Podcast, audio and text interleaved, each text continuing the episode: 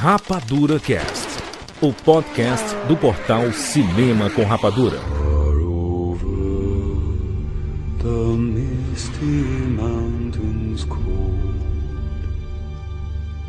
to dungeons deep and caverns old the pines were roaring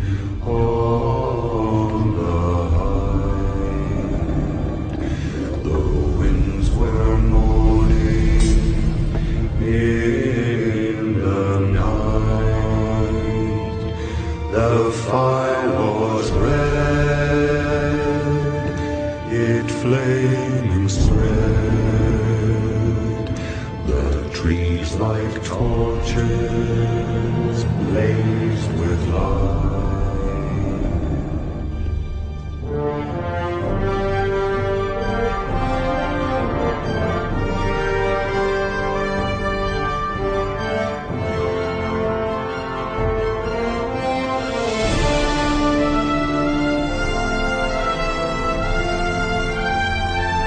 Sejam bem-vindos, seres rapadurianos de todo o Brasil. Está começando uma edição do Rapadura Cast. E eu sou Júnior de Filho.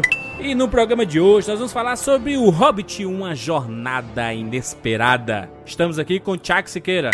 E meu coração ficou partido quando o momento em que Gandalf e o Doutor apareceram juntos no mesmo quadro foi uma merda. Ai meu Deus, uma frase foi tão confusa que eu nem entendi direito. Direto de Los Angeles, Fá Barreto. Bilbo, Bilbo Baggins, he's only six feet tall. Muito bem, muito bem. De volta ao Rapadura Cast, pega Santos. Ô, rapaz, eu não sei o que esperar desse podcast, Jandir. Tá totalmente inesperado. É uma jornada inesperada esse podcast. Muito bem, muito bem. E finalizando o nosso cast Full House, gente. Casa cheia, Rafael Dracon. Fala galera, eu não pude estar no remake dos Seus Anéis, mas apareci aqui no Hobbit, porque eu sou igual o mago Radagast. Eu apareço, digo os negócios malucos e vou embora. Não, ninguém é igual o Radagast. Meus amigos, vamos falar aqui sobre o Hobbit. A primeira parte, a primeira parte da trilogia dirigida por Peter Jackson. Vamos falar sobre tudo. Um programa quase do tamanho do filme. Vamos tentar aqui colocar as nossas opiniões e interpretar tudo sobre os 24 frames por segundo, 48 frames, o 3D, o roteiro. Vamos falar sobre a história toda, o que ficou faltando, o que foi demais, tudo. Você vai ouvir tudo aqui, agora. I make him an offer. I'm a cop, you idiot. James Bond. Life was life. You can't handle the truth. Johnny. I'll be back. And the Oscar goes to Rapadura Cast. Goodbye. Hmm? Yeah. This is about your son,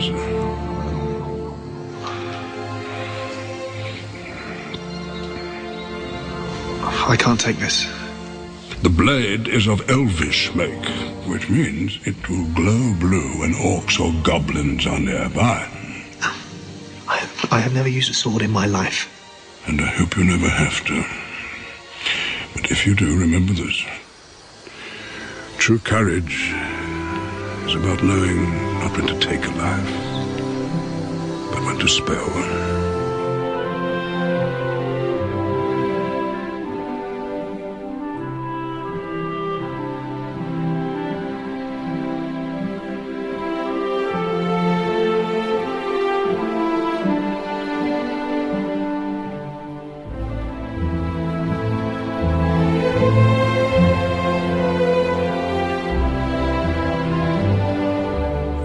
Chegamos aqui em O Hobbit. O Hobbit, uma jornada inesperada. O que é que aconteceu pra chegarmos aqui? O que é que aconteceu? Porque o Hobbit não estava nas mãos do Peter Jackson, não, né? Quando o Tolkien era vivo, ele vendeu os direitos de Os Seus Anéis e de O Hobbit das versões, para versões cinematográficas e tal, é, para pessoas diferentes. Os, os direitos foram vendidos para pessoas diferentes e os direitos ficaram bolando por aí. Enquanto os direitos do Seus Anéis foram basicamente fáceis de serem é, conseguidos pelo Peter Jackson, os do Hobbit estavam em trâmite ainda, até porque foram bater lá na MGM. Quando a, os Seus Anéis estourou, fez sucesso, blá, é, logo quis se fazer o Hobbit. Era uma aventura que era mais fácil de se adaptar por ser mais tematicamente parecido com os Seus Anéis, até por ser um prelúdio aos Seus Anéis. E, bom, é muito mais fácil de adaptar que o Silmarillion, né? Obviamente. Só que aí a MGM entrou em falência e não se conseguia chegar em um acordo entre a Warner, entre a New Line, que também estava mal das pernas, e a MGM para se fazer o filme. Os Três Senhor dos Anéis. é, A MGM não estava envolvida, não? Não. Não. Era só New Line, só New Line. Que direito Line- não tava com eles. Entendi. Estava dentro do grupo Warner. Esse, esse é o negócio. A MGM estava fora. A, a MGM falindo, e aí a Warner decide comprar. A Warner não podia comprar a MGM, porque senão essa fusão ia ser mal vista pela FCC. Quem é quem lida é o CAD de lá. Tá. certo? E tem outra coisa, a MGM tem várias outras franquias, principalmente tem todo o acervo do 007. Exato. Já imaginou a Warner com tudo isso? Né, com todo o pacote de clássicos e tudo que a MGM tem, eh, só para poder fazer o Hobbit. Os caras torceram o nariz, né? Bom, não pode comprar, então teria que negociar só os direitos. Eu lembro que foi uma batalha, realmente uma batalha pra acontecer esse Hobbit, né, cara? Porque, é, primeiro que o Peter Jackson aparentemente não estava interessado, né? É. Ele nem queria dirigir, mas. Pois é, ele não estava interessado em dirigir, em produzir ele estaria, até porque era uma obra que dialogaria diretamente com o que ele fez, que é a obra-prima dele. Eu lembro até que ele, que ele falou quando acabou a trilogia Seus Anéis, ele comentou: Ah, mas foi um desgaste muito grande, foram muitos anos trabalhando. É e... só lembrar como foi que o Peter Jackson começou os seus anéis e como ele terminou os seus anéis. Exatamente, é. Tem uma entrevistazinha que ele encontrei aqui no YouTube que ele dá que ele disse que não sabe se voltaria a viver o que viveu com o Senhor dos Anéis, entendeu? Lógico que ele não falava de Hobbit, mas quando perguntado sobre outro filme, sobre outro tipo de, de franquia e tudo mais, ele disse: não sei se eu voltaria, talvez mais é, vendo mais de longe, mas não dentro da coisa toda. Será que a gente, público, queria esse retorno? Todo mundo queria, né? Não, dá pra entender o cara, porque essa coisa dele ter que concorrer consigo próprio é um negócio que deve ser assustador, né? Como o Siqueira comentou, obra-prima do cara, o cara já sabia que ia ter essa pressão toda. Agora, essa pergunta é interessante também, de assim, como é que o público queria, né? Porque a gente queria uma coisa segura, ou a gente queria ver uma coisa totalmente reinventada, como seria com o Guilherme Del Toro. Porque Olha. a princípio dá, dá essa dúvida, porque a gente pensa que a gente quer ver o Senhor dos Anéis. E, no entanto, a gente vê muita gente criticando exatamente isso. Não, você não pode pensar como o Senhor dos Anéis, é um filme novo, mas a pessoa queria o mesmo diretor. Então, o que, que a pessoa queria? Mas é extremamente complicado, é porque se você se, você- se você enxerga, olha, ah, não é o dos Anéis, ok, mas toda hora tá o, o dos Anéis ali, é, a sombra do gigante, tá embaixo da asa do dos Anéis ali, sabe? Porque tudo que acontece no Hobbit vai repercutir futuramente, e até tem uns personagens, tem toda hora a lembrança do dos Anéis, a música do dos Anéis toca, o Howard Shore faz questão de colocar isso na cabeça, então é, é até difícil desprender isso, sabe? Ah, não, é um filme diferente, não é Senhor dos Anéis, mano. É difícil, né, cara? Não, e, e vamos pensar um pouco pro leigo, não que seja, seja ruim, né? Até o cara que vai pro cinema, a maioria vai pro cinema pra ir pro cinema ver o filme de Benson. É, eu tava na, na fila, né, pro, pra entrar pro Hobbit, e na frente tinha um pessoal que tava acreditando piamente que era o Senhor dos Anéis 4, cara. Ai, meu Deus. Eu, Eu achava que isso era só hora. piada de Facebook. É, não, não, não. não é piada. O cara falou com todas as. Ele tava explicando pra mulher que tava com ele. Ó, é a continuação do Senhor dos Anéis, que ganhou vários Oscars, bateu Titanic. Filme do Peter Jackson tem que ter três horas. Daí tem, tem umas quatro horas isso aí. Você você tocou a corneta na hora, PH? Cara, eu tuitei, a minha corneta é tuitar, né, cara? Meu alcance máximo é a tuitada. Que nem o Indiana Jones, eu até comentei no cast sobre os seus anéis que a gente fez, tem um link aí no post. Eu comentei lá que a galera foi assistir o Indiana Jones 2 achando que era a sequência do 1 e, é, e se passa antes do primeiro. a confusão absurda. Ô, ô Juras, eu queria, eu queria tornar a pergunta, né? Se a gente queria que o. Peter Jackson voltasse, mas aí eu faço uma pergunta de volta pro Dracon. Você falou, né, Dracon, que ah, o cara, como é que ele vai concorrer com ele mesmo? Mas não é assim que você pensa, por exemplo, quando você escreve um filme novo? Sim, exatamente, um mas deve dar novo? um medo, né, do, do cara pensar, e se eu fizer alguma coisa que as pessoas não gostem? E vão falar pra mim, pô, ele perdeu a mão, ou então ele vai reutilizar a tecnologia. Ele até pensou, não, vou tentar aumentar essa tecnologia, tentar fazer algo mais impressionante ainda. E ele já tinha feito o que era de mais impressionante naquela época. E quando a gente vê hoje o Hobbit, a gente vê aqueles cenários, a gente sabe, pô, isso aí é lindo, assim, a Valfenda é lindo e tal, mas também a gente já tinha visto isso no Senhor dos Anéis. E aí já não é mais tão Isso. impressionante, né? É, continua Você sendo é, né, Você impactante. perde um pouco da novidade, né? Será que essa mudança, é, é- essa repaginada, digamos assim, não seria Guilherme Del Toro? Será que aí não faltou um Guilherme Del Toro na história? Acho que foi, foi por isso que todo mundo ficou feliz, né, PH, quando começou a falar em Guilherme Doutor pra dirigir. Porque de onde ele vinha? Ele vinha do Fauno e de Hellboy, que são dois filmes com um- uma pegada conto de fada porradíssima e, e faria, faria sentido. É. Qual é o ponto? A gente teria uma coisa mais mais visceral, eu acho. Mais, não diria sombria, mas um pouco mais palpável, pouco menos fantasia e mais realista. Que é assim que o Del Toro faz as coisas. Só ver o trailer do Pacific Rim pra ver como é que ele faz com robô e monstro.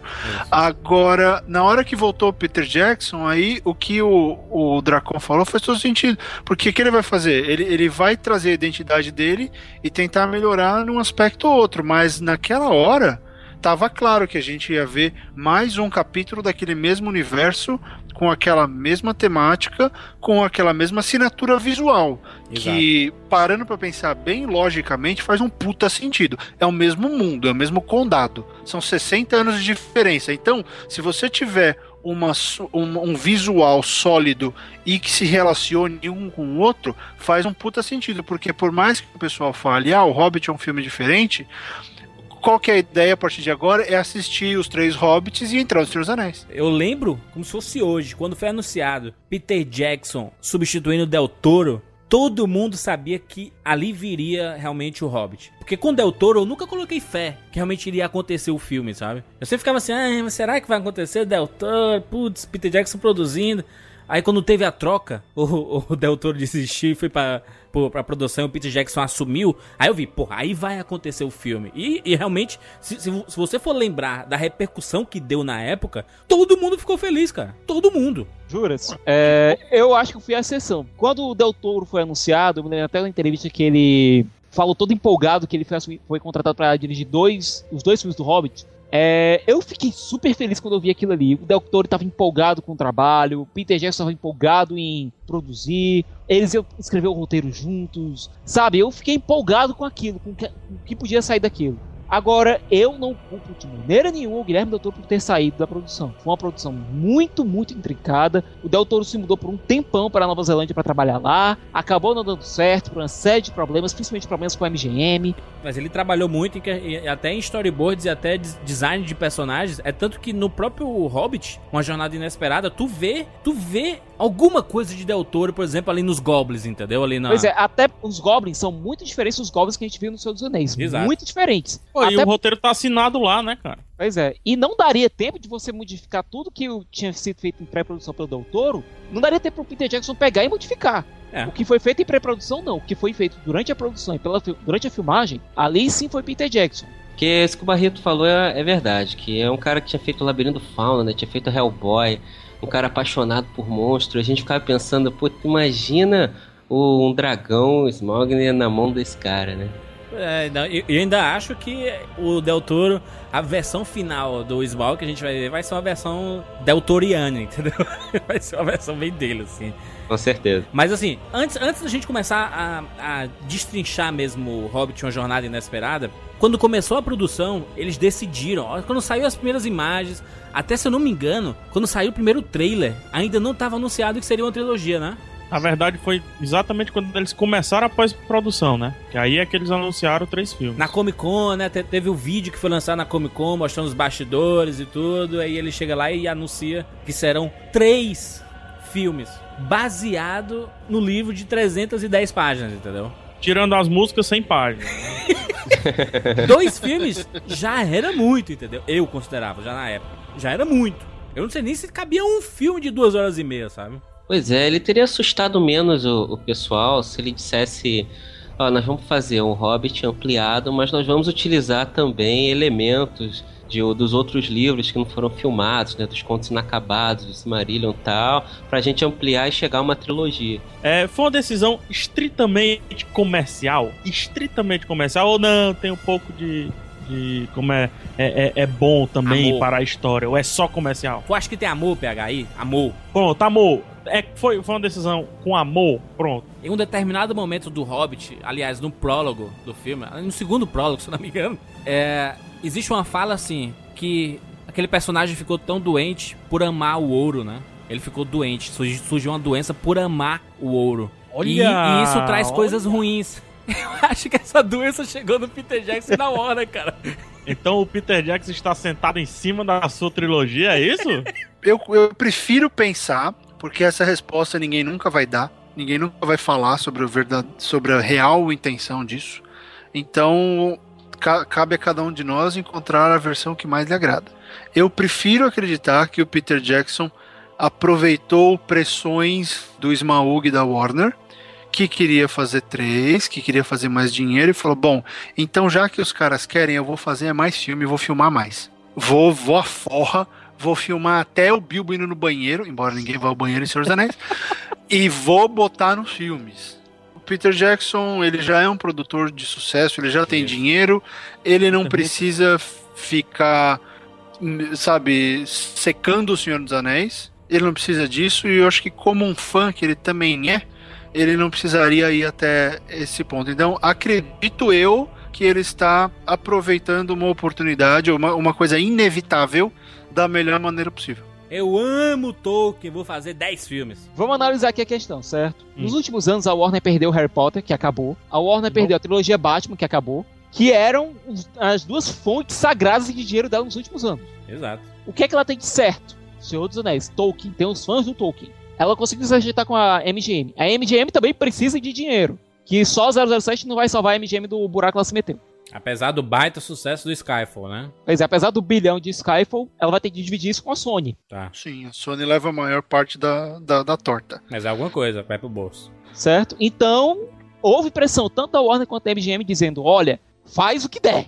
o Peter Jackson deve ter ficado, olha, vamos fazer três. Agora, faz... uma coisa você faz... começar a produção faz... dizendo, eu vou fazer três filmes. Outra coisa é durante a pós-produção dizendo, vamos pegar tudo que a gente tem aqui e tentar fazer três filmes. O pessoal na internet. A culpa não é do Peter Jackson, são dos produtores. Mas o Peter Jackson é produtor do filme. É, não, tem gente que não sabe ler e fala o que pensa, não fala antes de A pensar. culpa não é da direção, é do roteiro. o Peter Jackson. É do Peter Jackson é também. Cara, é, é, Eu vi tanto isso. Cara. uma A coisa culpa que a é de quem tem... teve a ideia de adaptar Peter Jackson. Peter Jackson. Juras, tem uma coisa que a gente tem que levar em consideração aí. É. Um, é o Peter Jackson filmando dois filmes, certo? Ah, vamos lá, então, já que o Siqueira quer voltar lá atrás, e ele não falou se tem amor ou não, você reparou? Não... Pensa o seguinte, Peter Jackson é um cara que filma muito mais do que deve. A gente já viu isso pelo Senhor dos Anéis com as versões estendidas, certo? Então ele sempre filma além do necessário. Então hoje não, não é coisa de agora vamos começar a encher, a, a entupir e, e a cobrir buraco. A minha impressão é de que ele já tinha um monte de coisa e agora é, é muito mais fácil ele filmar o que falta e fazer mais um filme e deixar o Warner feliz.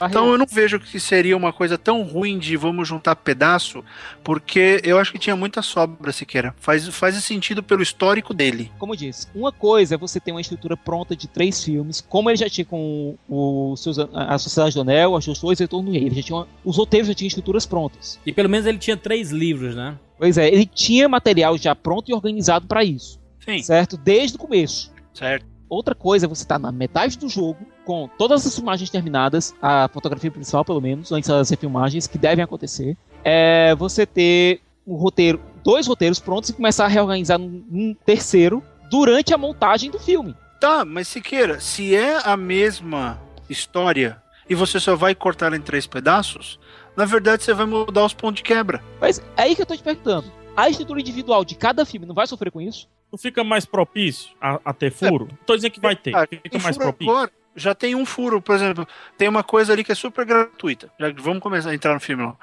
Eles vão pra caverna dos trolls pra- por razão nenhuma. Vamos ali só pra achar a Glandring É pra e encontrar a as espadas, isso. Só pra achar as espadas. Pra mais nada. Aquilo ali, assim, vamos investigar nada. Não, eles não fazem nada, eles não matam mais trolls, eles não salvam Não princesa. jogou, Quem não nunca jogou jogou? Percept, não jogou, fez nada. Nu- quem, Ah, quem- quem nunca jogou Final Fantasy e, e entrou numa caverna que só tinha um baú escondido? É isso aí, Barreto, esse é o jogo. É, mas a gente tá falando de filme, não de jogo. Justo. Se já tem buraco como esse, por exemplo, e assim, foi uma das poucas coisas que, que me incomodou um pouco, mas se já sobrou nesse, vamos esperar que vai ter mais. Mas como eu, como eu falei, eu acredito que, assim como Sociedade do Anel foi o mais, vou colocar aspas, devagar, dos três Senhores Anéis, ou A Viagem Inesperada foi o mais devagar agora, e agora ele engata a quinta marcha e sai correndo pra Batalha dos Cinco Exércitos. Isso aí não é só uma resolução simples, não? Esse esquema do, do- das armas e tudo. Não é só. Vai ter que ter as armas mesmo, faz de qualquer jeito. Não é só isso, não? Falando como estrutura, assim, eu entendo o que você está dizendo, até porque assim, no livro isso acontece, mas era uma estrutura da década de 30, né? A narrativa ele estava criando um estilo. Hoje, os roteiristas já poderiam pensar uma coisa mais dinâmica que não fosse uma coisa gratuita, fosse uma coisa no meio e que acrescentasse a trama. É, Mas isso é furo ou falta de qualidade? Veja bem. Isso é barriga, mano. Não, isso é o que a gente chama lá, é o Deus Ex Machina. Então, É o cara tinha que cair, topar, bolar, cair dentro da, da caverna, não sei o que, aí todo mundo vai Ah, amparar o rapaz. Tudo... Sabe como resolve? Deixa as armas, porque as armas podiam estar num saco com os trolls. Mataram os trolls, caiu lá, ah, vamos ter aqui nesse saco. Putz, é um monte de espada. É, mas eu, eu acho que essa cena de um minuto não atrapalha em nada, sabe? Eu, eu particularmente não acho que não atrapalha em nada e, e ele faz um serviço, né? Pelo menos. Nós assistimos o, o filme. Aliás, todo mundo viu. Acho que a gente pegou todas as versões. Vimos 24 frames. Sem 3D. A gente viu fi- 24 frames com 3D. Vimos em IMAX. Vimos em 48 frames por segundo e em 3D. Filme de todo tipo, né? Conseguimos pegar tudo. Então a gente pode tentar avaliar um pouco de, de cada conceito. Por quê? Porque esse Hobbit, o Jornada Inesperado, o Peter Jackson pensou assim: eu tô doido, quero inovar. Ah, eu tô maluco. Ah, eu tô maluco, ah, eu tô maluco, quero inovar, porque eu sou doidão. Aí ele chega assim: quero filmar em 48 frames por segundo. O que não é nada, Novo. nada tão novo. Tem um Ah. monte de gente que filma em 60 Isso. pra fazer cena em câmera lenta. Mas ou exibe em até 24. 300, é, ou, ou em até 300 frames por segundo pra poder fazer câmera lenta. Ô Barreto, por favor, explica a tecnologia pra quem não entendeu, a, a diferença de 24 para 48 e por que é, isso chamou tanta atenção, não só do público, mas principalmente da, da imprensa e da crítica especializada. O negócio é assim: 24 frames por segundo. São 24 quadros de imagem por segundo. Então, a cada segundo, o projetor joga 24 imagens na tela. O resto do tempo a gente vê preto. né? Então, tem Sim. até um dado que acho que a gente vê o que praticamente uma hora de preto ah, num filme como Hobbit. O que a gente vê no cinema é o quê?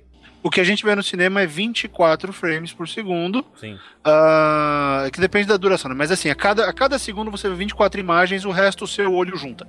Tá? Então a sua retina vai lá e junta essas imagens e dá a sensação de movimento, que é o que faz o cinema.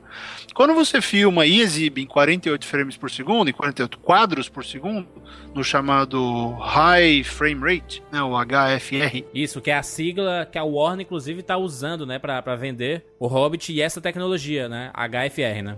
Quando- E quando você faz em 48 frames, em 48 quadros por segundo, quer dizer que por segundo o projetor vai jogar 48 quadros de imagem na tela. Logo, você vai ter menos preto, menos trabalho para sua retina juntar os pontos. Então o que acontece? No 24 quadros, você cria uma sensação, uma coisa chamada motion blur, que é um borrão, que é aquela sensação de movimento. Você já pegou a sua TV e deu pause e aí ficou borrado? aí Isso você aí. apertou pause duas vezes e aí ficou no foco? Sim. Por quê? Aquele momento do borrado é o momento em que a gente juntou as duas coisas. E aquele momento em que o filme junta as duas coisas. Porque ele não registrou todos os movimentos. Ele registra apenas 24 frações de um movimento. Então, logo você borra a imagem. Quando você põe 48, você tem o dobro de, de quadros. Então você registrou o dobro da ação. Ou seja, você consegue ver essa ação com muito mais nitidez, sem o borrão, e aí o que acontece? Ela fica muito mais realista. Parece que você está olhando pela janela, você está vendo alguém se mexendo. Entendi. Então é semelhante à nossa visão real, né? Real do mundo real. É mais semelhante, porque a nossa visão a gente vê em. em- enfim, a, no- a nossa proporção é de 100%. A gente vê o tempo todo, a não sei quando a gente pisca. Sim. né? Você vê o tempo inteiro. O cinema não, até porque não precisa registrar tudo, senão os filmes seriam gigantescos na época do, do filme, né? Do, do- da película. Então é, é esse o lance. Você com mais frames você vê mais detalhes, você vê mais quadros em foco. E quando você exibe tudo isso, você tem aquela sensação de profundidade, aquela sensação de que o a imagem é, ela não é mais filme, ela fica muito mais real. E é por isso que causa estranhamento, porque a gente vem de uma cultura de cinema que sempre foi 24. Então pode mudar, inclusive, a, a, forma que a gente assiste cinema, né? Se a, a tecnologia pegar, né, de vez. Com o 48 é muito mais próximo do que a nossa retina vê. Nós vemos 50 quadros por segundo. Mais que isso, a nossa retina não tem muita capacidade de processar. Fica parecendo um movimento mais rápido ainda. Fica um pouco mais estranho. Alguns games usam 60 FPS. E você nota isso. Às vezes é utilizado isso para o próprio gráfico para facilitar, para dar um gráfico ainda mais redondo pro game. Exato. tem aqui no Brasil as versões 2D, 48, 24 quadros por segundo, 2D, 48 frames por segundo, 3D, 24 frames por segundo, 3D, 48 frames por- 48 frames por segundo, É uma putaria, né? e IMAX, 24 quadros por segundo, 3D, e IMAX, 48 quadros por segundo, 3D. Isso, seis São- versões. São, seis versões do filme. Exato. O negócio é gritante, não, Barreto? É, é gritante. Parece que dá uma aceleração, assim, né? Ah, é? Fica rapidão? Não, aceleração no tipo de, de, de processamento, né? Como você vê com o computador. Eu, eu sinto muito isso na, na minha TV. Eu lembro que eu tinha acabado de comprar a TV e peguei o Blu-ray do Avatar. Aí eu coloquei o Blu-ray do Avatar e a minha TV não é 3D. Eu fiquei olhando, caramba, tá em 3D essa porra. Mas de onde que saiu 3D? Dava pra ver, assim, ah, dava pra sentir profundidade, os personagens super próximos. Caramba, parece novela.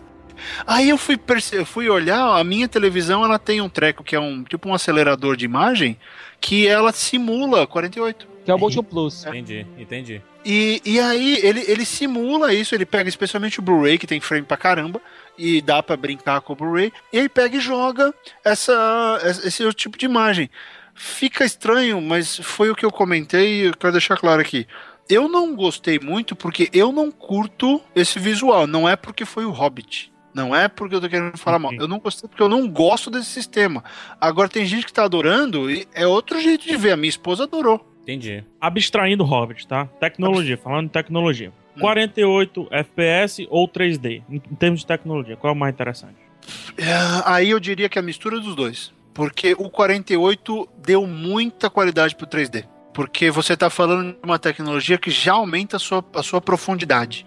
E quando você joga o 3D, que é profundidade, você tem uma profundidade muito mais acertada do que só uma ferramenta É. tentando, tentando ali te, te forçar uma sensação. Se você joga duas coisas que estão ajudando para uma mesma para o mesmo fim, você ganha com isso. Então a combinação das duas nesse aspecto ficou muito legal. Ah, O problema aí é que o Peter Jackson aparentemente não sabe trabalhar com 3D, né, cara? Aparentemente, o cara me vem com um vlog, um, um videolog dizendo que tá fazendo storyboard em 3D e não sei o que. E eu só vejo passarinho voando em 3D, mano. Não, eu, eu, tô falando, eu tô falando assim, eu- quando chegou a parte de Valfenda, quando começou a exibir Valfenda, eu pensei, pronto, aí eu vou ver uma profundidade imensa, vamos sentir em Valfenda. Eu tirei os óculos, a mesma merda! Eu, eu, eu até comentei com você que Siqueira, se fosse o James Cameron aqui em Valfenda, ele faria chover elfo. entendeu? Olha, É, não, isso é não tem- verdade, é interessante mesmo, né? Ele não, não tem essa característica de trabalhar em 3D, mas aí a gente faz parte da equipe técnica, assim, que a gente né, conhece bastante, a gente sabe que quem mais sofre com essa mudança de tecnologia é a direção de arte, né? Qualquer esparadrapo que o cara coloque lá no fundo, ferrou Isso. já, não dá mais pra esconder. A direção de arte de O Hobbit é uma das mais bonitas que eu já vi. Figurino, figurino é perfeito. Você tinha que ver a, a reação de Carolina Munhoz na hora que ela viu o vestido da Galadriel. Começou a pular no cinema, eu quero maquiagem- casar com esse vestido, cara. Putz, grela, né? A maquiagem tá perfeita, visualmente o filme é um desbunde. É verdade. Meus amigos, por favor, o nosso prólogo terminou. Fizemos mais do que Peter Jackson. Foi, foi bem maior esse prólogo. E tem extras. Vamos falar sobre o Hobbit, o filme. Jurandir, eu queria começar fazendo uma pergunta para Rafael Dracon. Manda. Rafael, me diga uma coisa. É, eu sou escritor, chego pra você e entrego um livro. E meu personagem principal começa narrando a própria história, certo? É, Dizendo o que aconteceu com ele vários anos antes. E no meio do livro, é, eu simplesmente decido, decido abandonar essa estrutura e narrar tudo no, no presente. O que é que você me diz? Porque realmente você tá falando é o sistema de ironia dramática, né? Isso. Ironia dramática é o seguinte, é quando a gente faz um filme que a gente primeiro apresenta como é que aquele filme vai acabar, ou pelo menos como é que é o clímax daquele negócio. O Braulio Mantovani faz muito isso, Cidade de Deus, Chapa de Elite, você vê aquilo. E aí a gente volta e mostra até ali. Só que você já sabe que em algum momento vai chegar até ali. E no caso do, do Hobbit, como você tá, como você tá citando, Aí realmente isso gera uma estrutura meio de Deus Ex Machina, que assim, a gente já sabe que não vai acontecer nada de perigoso muito com determinados personagens, né? Porque a gente já acompanhou o que vai acontecer depois, o cara vai contar a história normalmente e tal, daquela maneira. O Bilbo, principalmente, né? Que é o, o, o Hobbit do título, é ele, né? Dracon, eu acho que tu entendeu minha pergunta. É, eu comecei narrando, certo? Comecei narrando. E ele comecei- abandona a narrativa da E coisa. abandona do nada essa narração e continua no presente e foda-se. Talvez porque ele considere, Siqueira, que é, são três filmes, né? Talvez no terceiro filme ele encerre com o Bilbo terminando a narração, né, do, do livro. Aí é que tá, pelo meio, é, por esse miolo da narrativa, fica estranho. São três filmes e estamos em 30%, em 33% da, da história do, do Hobbit. Uhum. É, são seis capítulos, né, que foi abordado mais ou menos, Pois não é, é é isso? assim, então, então assim, é, eu, eu acredito que isso vai continuar, se quer, no segundo, acho que mais no terceiro, no terceiro filme. Mas, Caralho, Jura, acho que vai mais resumir, sabe? não, mas é, mas é porque acho que a história volta pro Bilbo terminando de escrever o livro e- e, enfim, da- dando o link pro Senhor dos Anéis, entendeu? É, que vai terminar assim, vai. Isso, isso aí é Ah, fato. vai. Né? Só que a gente já sabe, né? do livro, né? Pois é, a, a- a gente não teme o, o que vai acontecer com o Bill porque sabe que ele vai escapar e tira um pouco da graça da parada, né? Porque o, É, o isso ser- contradiz, a, isso contradiz o título, né? Porque na verdade é uma jornada esperada. Exato, tem nada de inesperado, né? E tá- fez inesperado. Mas é inesperado pro Bilbo, que é quem Isso. tá contando a história. Exato. Eu que não- pra gente, eu- pro espectador, não.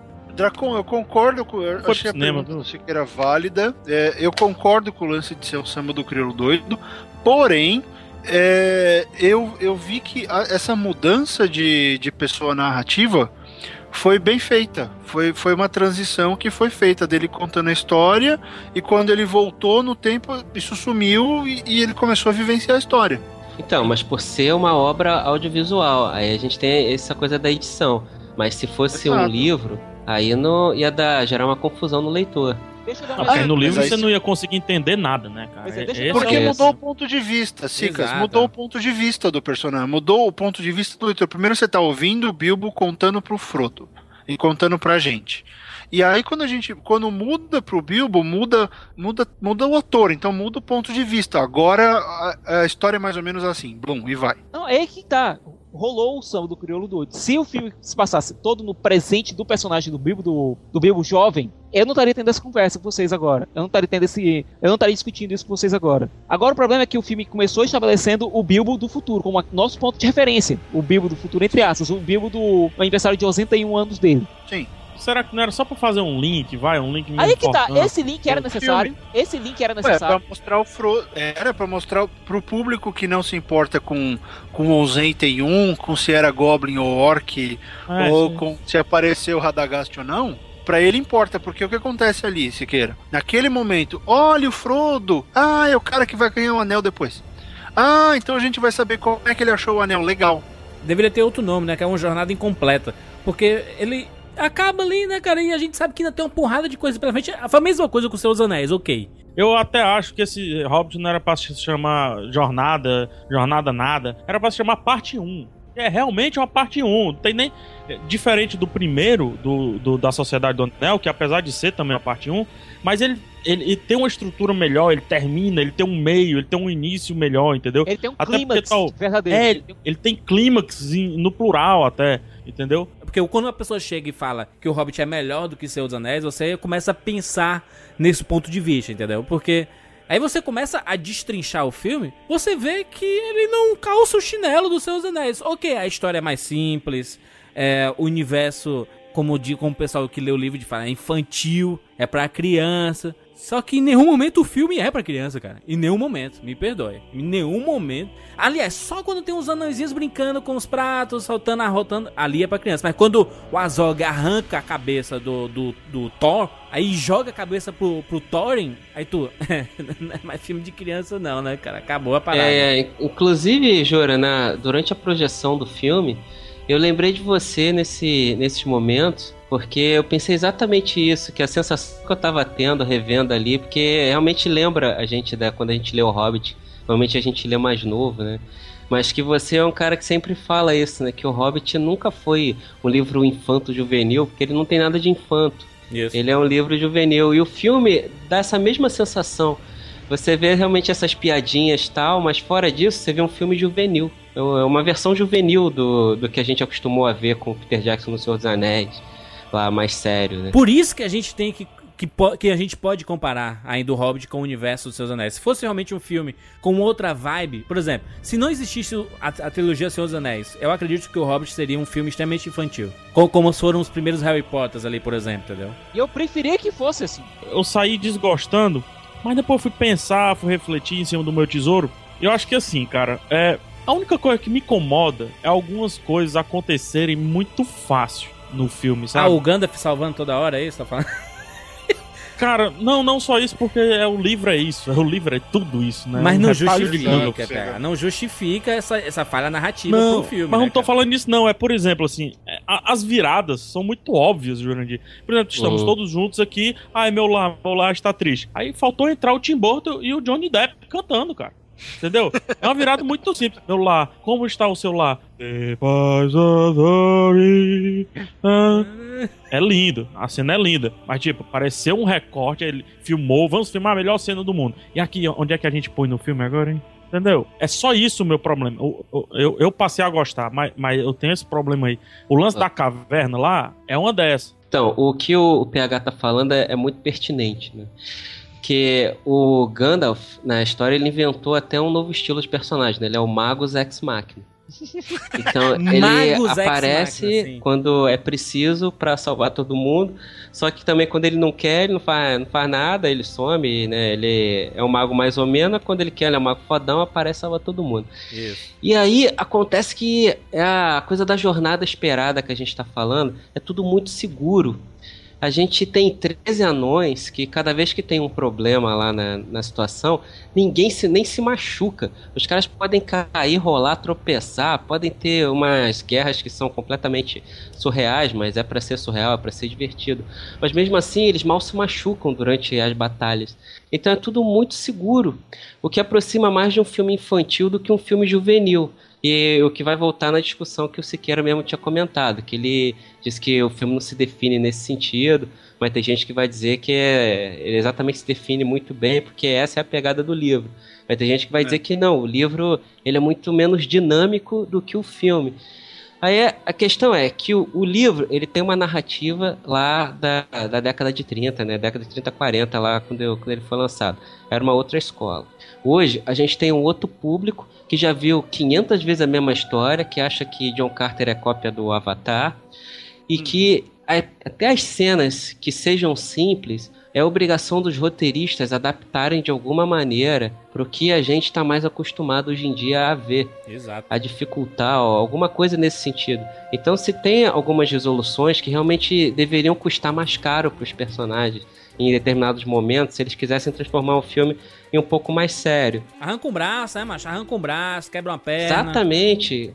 Deixa um anão se ferrar, assim, cortar a cara dele um pouco, sabe? Mas, mas isso, não, Alguma- aconte- as- isso não acontece em lugar nenhum. Eu, vou- eu vou até fazer um joguinho aqui, tá? De cenas. É, os anões estão lá presos pelos trolls. Quem salva tudo? Gandalf. Tá, É o Gandalf com o Bilbo enrolando. exatamente. Chega o, o, o sol raia. Quem salva todo mundo é o sol, não é o. Não, não, ó, mas é, tá, desculpinha, tá? É. Não, é, mas é o Gandalf. É, O Gano falou, faça-se luz, né? E fez essa luz. O, quando tá lá em céu aberto, os orcs lá correndo atrás do- dos, dos, dos anões. Quem descobre a solução? Cara, na dúvida eu vou jogar Gandalf. Mas é óbvio, é ele que acha o buraco. Entre por aqui. Os estão salvos. Pronto. Quando eles estão lá nos orcs, pre- nos goblins, estão presos, não podem fazer mais nada, vão ser trucidados. Quem salva tudo? Gandalf. Gandalf. Fazendo a luz lá e tudo mais. Aparece lá do nada. Estão presos na- nas árvores lá no final. Quem chama as águias? Que é uma coisa que a gente já tinha visto, né? Então acaba também repetindo. O cara chega pra mim, ah, mas isso acontece no livro. Eu, mas mas não, a gente não tá assistindo um livro, cara. Isso é uma adaptação, tem que ser mudado, tem que ser modificado, são linguagens diferentes. Você quer assistir o Hobbit independente do que foi feito em Senhor dos Anéis? Ou você quer assistir o Hobbit e ver um filme 100% complementar em todos os aspectos? Um filme que não converse com o Senhor dos Anéis. Não, eu fui assistir o Hobbit pensando no universo do Senhor dos Anéis. Eu fui com esse pensamento. O que ele fez ali é usar vários elementos que estão na história, que estão no livro, e filmou de forma parecida, porque as cenas são parecidas. Então ele lidou um pouco mal com a, com a reciclagem que ele tinha que fazer, só que, se você parar pra pensar numa pessoa que não viu os outros três filmes e que foi ver O Senhor dos Anéis 4, ahn, Funciona. É que a gente Funciona, já viu. funciona, funciona. Todas verdade. as tomadas dos, an- dos anões correndo pelas montanhas, a gente viu o, o Aragorn, o Legolas e o Gimli correndo pelas montanhas. Exato. Tu- o Gandalf chamando o Gohir com a mariposa, a gente viu o Gandalf, o Gandalf fazendo isso. Ah, o Gandalf caindo em Moria e, né, e depois ressuscitando, a gente já viu isso. Que é a mesma coisa que o Thorin apanhando do, do, do Warg albino do Azog Azog. e ressuscitando depois. É, tem muita coisa ali que é algo que o Tolkien sofre, sofre um pouco, porque era o estilo, né? Porque o, eu imagino que nesse aspecto o Hobbit foi um pouco tubo de ensaio para o que fazer, o que ficou legal pro Senhor dos Anéis, que as coisas estão ali. Então, como é que você vai ignorar tudo isso, sendo que você é um diretor fã? Ah, sim, Então você mas, vai mas- adaptar- É, mas não seria uma questão de ignorar, seria uma é, questão exato. de apresentar só de uma maneira diferente. Por exemplo, a coisa da águia. Eu imagino que o Jura queira, queira né, defender exatamente isso também. Assim, ele pode até usar a mesma magia, ele, quer dizer, ele não precisa usar a mesma, a mesma águia que a gente viu no outro filme. Pode ter algum desenho, desenhozinho diferente, a criatura pode ser um pouquinho diferente, só pra não ser exatamente a mesma cena. Ele coisa, Nem que, nem coisa- que seja a tomada, sei lá, da cena, cara, porque é igual, cara. Olha, é a terceira vez em até agora quatro filmes que as águias são usadas como serviço de táxi na Terra-média. A verdade que eu acho é que os anões não são porradeiro coisa nenhuma. Porque eles invadiram lá com aqueles três trolls. Eu vi eles enfiando a faca e a espada 300 vezes nos trolls e os trolls parecem que nem sentiram, cara. Mas aí uma eles iam ganhar dos Os trolls se anões não derrubam porra nenhuma. Eles iam ganhar dos trolls se eles não tivessem pego o Bilbo. Mas isso aí é uma coisa que é uma das maiores críticas, eu acho que tem que ser feita ao Peter Jackson nesse filme, que é a retirada total do sangue. Não, quase Ah, é? total, quase total. É quando Tá. o Azog é, decepa a cabeça do Azog. Cai duas gotas ali. Eu não vejo, E eu não vi quando é sangue nenhum. cortado o braço do Azog também. Né, aí eles, eles passam a faca umas 200 vezes, como o Jurandir falou nos trolls. Os trolls não, não sai uma gota de sangue do troll, Não o troll não cai, Não sente, não acontece nada, eles não se machucam, não acontece porra nenhuma. Passam a faca, na- abrem, fazem uma cesariana no, no, no Rei Goblin e não cai uma gota de sangue. Gimli no Senhor dos Anéis, ele é porradeiro, meu irmão. Aqui não é um porradeiro. Esses outros aí, bicho, é, são É, é, tudo mas, fake. Jurandir, o que, que acontece ali? Aí, aí tá no- isso tá explicado no roteiro. Só tinha, tem uns três ou quatro da companhia inteira do Thorin que, É, que são, são guerreiros que são guerreiros. O resto é Mas cadê o resultado disso, pedreiro, cara? pedreiro, aquelas coisas. Eu não vi o resultado disso, entendeu? Em tela, sabe? Jandir O- são três. Jandir. Eles foram pra cima O do Gimli é irmão, um, amigo. cara. O, Gi- o Gimli é só um. Mas o Gimli é foda. Tá, mas e o Thorin não é foda, não? Não, o O pai Dwalin do é o único que é realmente foda ali. Tem o Dwalin também, que é... E o Gloin. E o anão elfo com um arco lá? Não, o filho que eles são basicamente trainees, eles são aprendizes. Nem Pô, barba mas- eles têm direito. Pô, mas o Killy arrebenta, hein? É uns anões nada a ver, né? Uns, uns anões assim que. Tem, tem anão ali que não, que não falou o filme todo, né? Agora, só uma coisa, gente. É, com relação ao tipo de violência do filme, é, o que Peter Jackson devia ter feito era ter decidido: olha, ou a gente vai mostrar violência no estilo Seus Anéis, ou a gente não vai mostrar violência e a gente vai contornar isso com o trabalho de câmera. O que, o, por por exemplo, o Nolan fez com Batman, o Cavaleiro das Trevas. Batman, o Cavaleiro das Trevas, ele tem violência muito implícita. As viol- a- não existe sangue no Batman, o Cavaleiro das Trevas. Em momento nenhum é mostrado uma gota de sangue, sequer, mas você sente a violência ali. Vocês veem o Hobbit mais como um- uma coisa mais parecida com um livro, mais voltado para um mercado infanto-juvenil, ou algo mais voltado para uma violência mais nível Seus Anéis, ou uma quimera entre os dois? Peter Jackson conversou muito com o George Lucas, eu acho que ele tá, tá, tá dando uma misturada pra pegar também a geração nova. Eu, sinceramente, eu vi muito molecão no cinema. Cara que se viu o Senhor dos Anéis, viu porque ia lançar esse filme e alguém indicou. E muita gente, a gente fica muito pensando no nosso nicho, né? No nosso. Ah, os nerds, os geeks e tal, não sei o quê. Mas a gente não é a massa, convenhamos. Então tinha muito molecão, tinha muito meninão, começo de férias. É, gente que não sabia nem do que, do que é que se tratava de fato o Tolkien. E eu acho que ele foi pegar um público novo, cara. Foi pegar um público novo. E por isso, algumas licenças com relação à violência para com os seus anéis em si. É, é, pegar, não tô falando só em violência, mais em tom também, tom de história. Então também, cara, até. É, até... E é um público, esse do PH tá falando, que também nunca leu o Hobbit, né? Isso aí, cara. É, ele teve algum. É engraçado que com o livro, ele, o Jurandir tava falando, ah, eu quero ver uma adaptação, não sei o quê. É, com o livro, ele teve algumas licenças poéticas, né? Em alguns casos, e nos outros, no outro, em outros casos, ele foi extremamente ao pé da letra. Exato. Então eu, eu acho que é pra pegar assim os dois públicos. Eu acho que, inclusive, eu acho que ele foi até inteligente. É porque a gente tá com o olhar, pô, a gente tem um background todo aí, né, cara? A gente viveu o Senhor dos Anéis, a gente não só assistiu, a gente viveu o Senhor dos Anéis. Me diga uma coisa, qual é a história de Hobbit e qual é o protagonista dele? É o Bilbo, cara. Mas assim, ele teve muito, teve muito Bilbo, cara, também no filme. É porque a gente não entrou pra falar ainda da, da, da relação do encontro com o Neo, essas coisas todas. Mas teve muito Bilbo. Exato. Não tem cena ali no Hobbit que, é- que a gente pensaria. Seria bacana numa versão estendida, mas na versão de cinema não foi um pouco desnecessário. Tipo a propaganda lá do Johnny Walker. Sim, e essa cena, se eu não tô enganado, é uma liberdade poética bem bacana, né? Porque. Mas acho que no Hobbit eles só ficam lá embaixo tirando pedra, né? Mas não é Ficam aquela. atirando pedra dentro da floresta, não é isso? Né, mas não, isso, e não, mas não é aquela briga mesmo, né, que nem eles fizeram ali, que ficou bem bacana. São coisas assim que a gente estava se referindo antes, de você tá apresentando uma cena de uma maneira diferente. Não, visualmente, Dracon, eu achei ótimo. Sério, se sair um diorama daquilo, eu vou querer comprar. Mas eu não vi o que aquilo acresceu pra história. Porque, olha, a gente teve as canções. A, a primeira canção que foi entoada lá na casa do Bilbo, eu não vi função. Não porque a narrativa tá querendo fazer, no final das contas. No frigir dos ovos não teve função nenhuma. Que é isso, ô Siqueira? A música toca a alma. Você viu aí no The Voice Brasil. Não, não, não, não pegar. Essa não é a da, da, da- das Mountains, não. É o da lavando a louça. Não, gente, mas aí é pra fazer os anões pirim-plim-pim um pouquinho, né? Sim, a questão é que o filme não decide se quer mostrar os anões plim-plim-pim ou se quer mostrar os anões fodões. O Hobbit é um conto de fadas? É um conto de fadas? Seria, ele tem muitos elementos, né? E até a própria estrutura dele tem toda uma estrutura de contos de fada. E aí faz esse sentido. Só que o Siqueira ele tá levantando um ponto interessante, né? Que como a gente acostumou com aquela narrativa mais séria, embora fosse um conto de fada sério, né? Que a gente acompanhou lá no, no Senhor dos Anéis, na hora que começa a cantoria com as louças jogando e tal, fica uma coisa meio cartunesca, né? E fere Isso. tudo que a gente tá acostumado a ver. Parece que começa assim com o Bilbo escrevendo quase que um era uma vez, num lugar muito distante. Aí, aí tem as aventuras, os personagens vão se reunindo. Aí depois eles vão lá pra, pra Valfenda, eu gosto do nome Valfenda.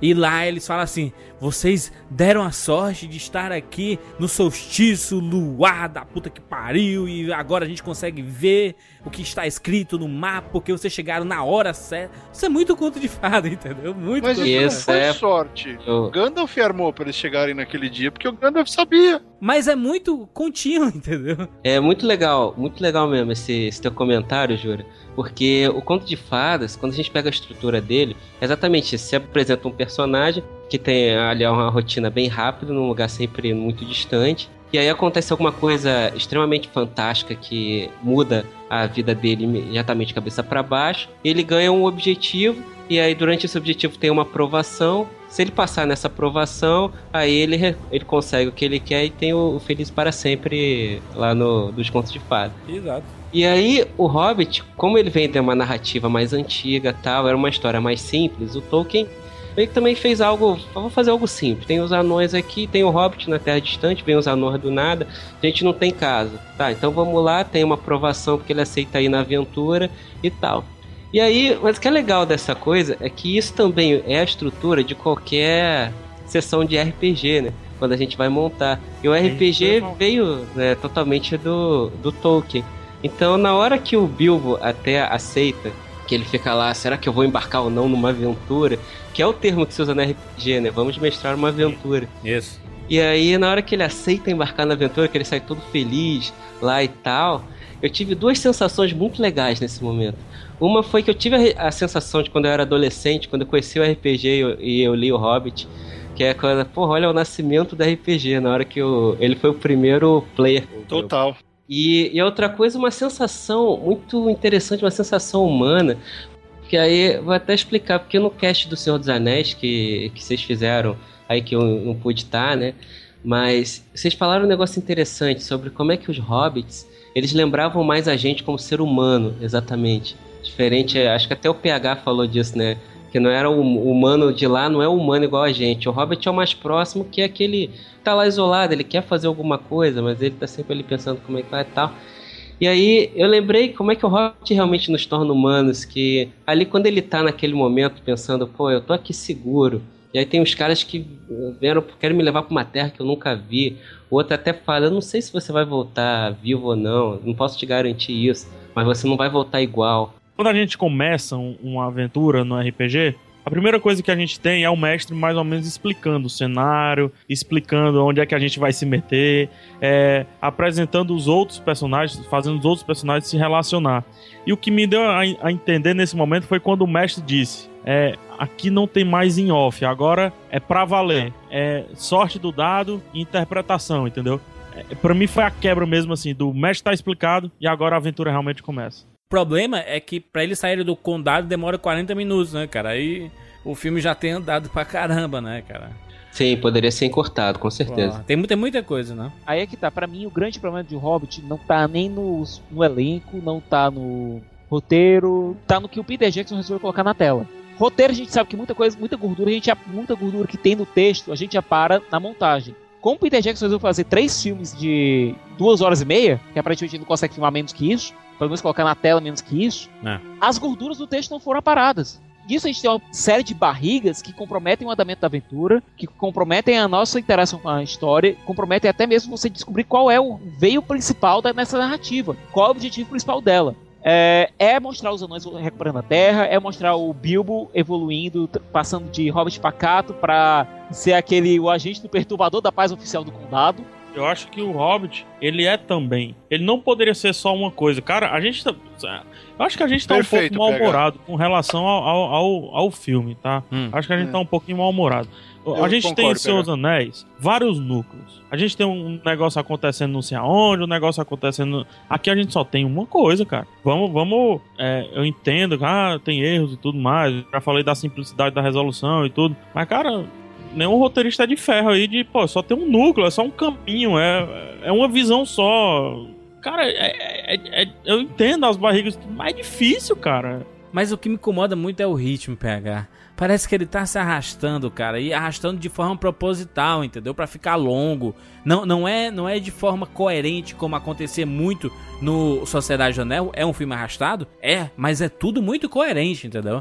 Ah, o Sociedade do Anel, cara, quando ele tá. Até quando ele tá se arrastando, ele vai pra outro canto, cara. Exato, mas assim. Tem outro o, núcleo, o tem Hobbit o Mary e não. o Pippin estão falando umas besteiras lá. Mas no Hobbit Depois não voltam. tem. No Hobbit não tem, cara, mas a culpa não é do roteiro, a culpa é da história. Mas Ela foi concebida tá. assim, Não, a cara. culpa é do Pô, mas roteiro, PH, sim. mas acho que você tá justificando que o Jurandir então tá dizendo de que algumas cenas deveriam ser encurtadas pra manter o ritmo. Exatamente. Sim, eu, eu, eu, eu tô concordando com isso, só que eu acho, o que eu, que eu tô dizendo, Dracon, eu, eu, eu aceito os juros, eu, eu concordo, eu também.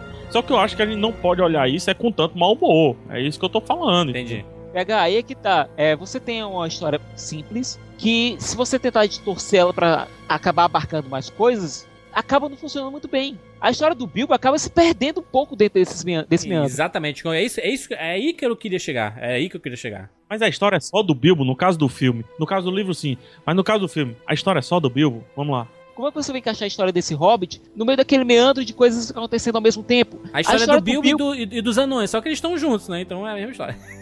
Não, Não, acaba não. se perdendo um pouco ali, PH. É. Acaba se perdendo. Coloca o Radagast lá 10 minutos, a gente no Radagast, sai, sai. Vamos, vamos não, vamos não citar o Radagast, o Jar Jar Binks da parada. Por Aí que é que tá, isso? PH. Não dá pra não citar o Radagast porque ele toma quase 15 minutos do filme. Sei lá, sabe? Acho que tem, tem algumas coisas que poderiam ser cortadas. Mas assim, se a, se a gente for realmente com o espírito aberto e não quiser enxergar erro, a gente realmente vai gostar do filme. Só que infelizmente tem coisas que a gente já tá tão acostumado a ver. Talvez o fã, o fã fanático assim, ele sai do cinema, ele não, não pisca nem o olho, tá que nem o, o Golo, entendeu? O Golo ali que tá com os olhos abertos assim, gigante. Vocês não acham que hoje a gente tá muito apressado, não, na vida, assim? Sabe, os filmes são muito rápidos. O, a gente, por exemplo, tem um Vingador, é tudo muito rápido no Vingadores. A gente tem não sei o que, é tudo muito rápido. Tudo se resolve muito rápido, é rápido, rápido, rápido, rápido rapidez, corte, corte, jump cut e tudo mais. Sei lá, tentem enxergar esse filme, apesar de eu sei que, é- que ele é feito pra cinema, a gente tem que ver em cinema. Aquele sábadozinho, 4 horas da tarde, short da educação física, sentado em casa, comendo um, um- um misto quente. Será que ele não ia descer tão bem esse filme? Porque é assim que ele vai ficar pra eternidade, né? Convenhamos. Sabe? Televisãozinha, condicionadozinho, sentadinho e tal. Olha o Radagast, olha o. PH, se essa fosse a intenção do Peter Jackson, ele tinha lançado seis versões diferentes desse filme pra ser visto no cinema. Exatamente. Teve erro na, na velocidade? Teve, concordo plenamente. Só que até aí, o que eu vi de gente com o olho marejado, com gente pirando, assistindo o negócio e surtando cada vez que aparecia um personagem novo, foi uma coisa assim impressionante. Quando conta do Erebor, foi, acho que foi a maior surpresa do filme. Foi a, decisão mais pintuda da coisa de falar, vamos, vamos mostrar como foi a origem dos anões e vamos dar aquele show pra mostrar. Assim, eu, jo eu jogo o Senhor dos Anéis online e ser forçado a ficar uns meses em Moria, sofrendo milhões de missões chatas no escuro.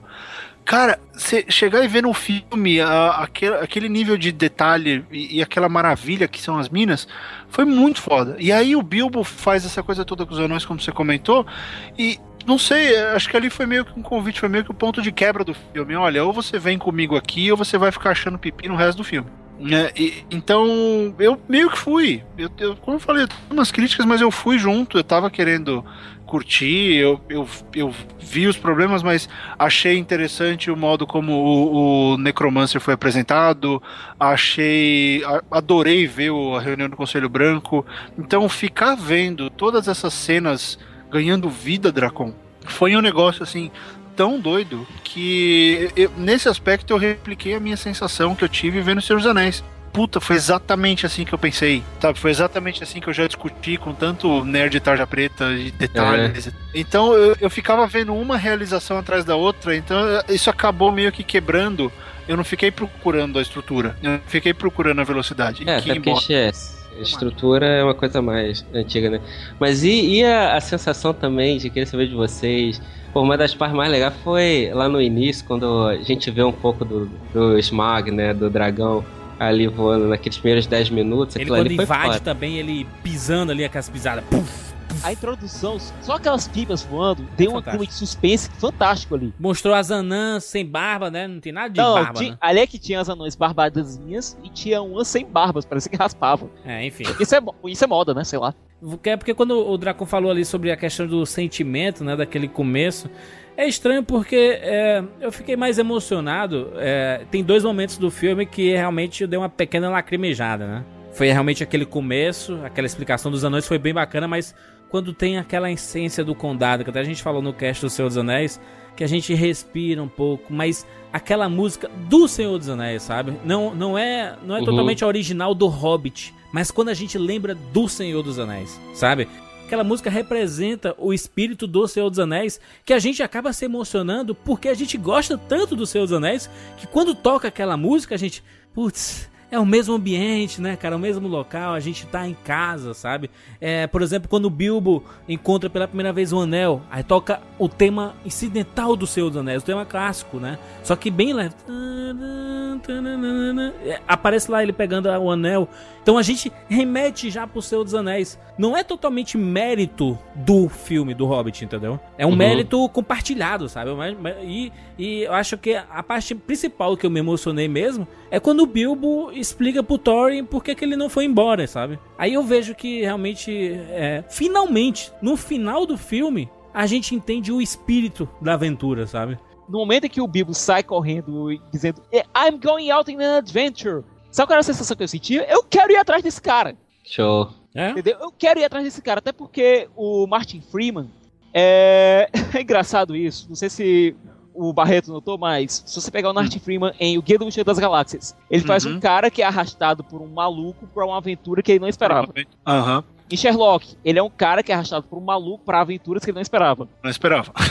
E aqui a gente tem um cara absolutamente comum que é arrastado por um maluco pra uma aventura que ele não esperava. O Martin Freeman É é foda. especialista nesse tipo de papel. E ele é muito bom, né? Porque ele é engraçado. Ele, é engraçado, visual. Ele tem, uma, ele tem uma aura tão inocente, ele tem uma aura que você vê é, que ele tá se emocionando com aquilo, que você consegue ver o arco dele se desenrolando através do olhar dele. Eu Acho que uma coisa que o Martin Freeman faz muito bem, cara, é fazer a gente acreditar nos personagens deles, por mais que sejam diferentes. Né? A gente tem o Arthur Dente, que é uma coisa, a gente tem o, o, o Watson, que é outra coisa, e aqui totalmente diferente. E mais, a sombra do Ian Holm, né? literalmente sono Aí do é É tá. idêntico, né, mas é idêntico. Peter Jackson foi picudo aí foi ele ter contraposto em plano pra plano o Ian Holm com o Martin Freeman. Isso eu achei extremamente corajoso e funciona. Porque o Martin Freeman não só tem carisma pra segurar o personagem, como ele é muito parecido com o Ian Holm. Porque assim, quando, quando a gente vê o Gandalf pela primeira vez no filme, a gente percebe, obviamente, que ele tá bem mais velho do que ele tá no Senhor dos Anéis, né? Eu acho que no terceiro filme ele vai ter que tomar uma pílula da juventude, né? Ele vai tomar. Vai, fazer alguma coisa pra ele rejuvenescer um pouco, cara. Porque aquela primeira cena, meu irmão, ele tá velho, tá acabadaço, mas. É, a maconha também, né, porra. Cara, o que o cara já também, lembrando também fumou que o- naquele negócio. É- lembrando que o Ian McKellen tá com câncer, né? Ele tá com câncer. É Marcelo mesmo? Tá com câncer há 5 anos. Caramba, sabia não.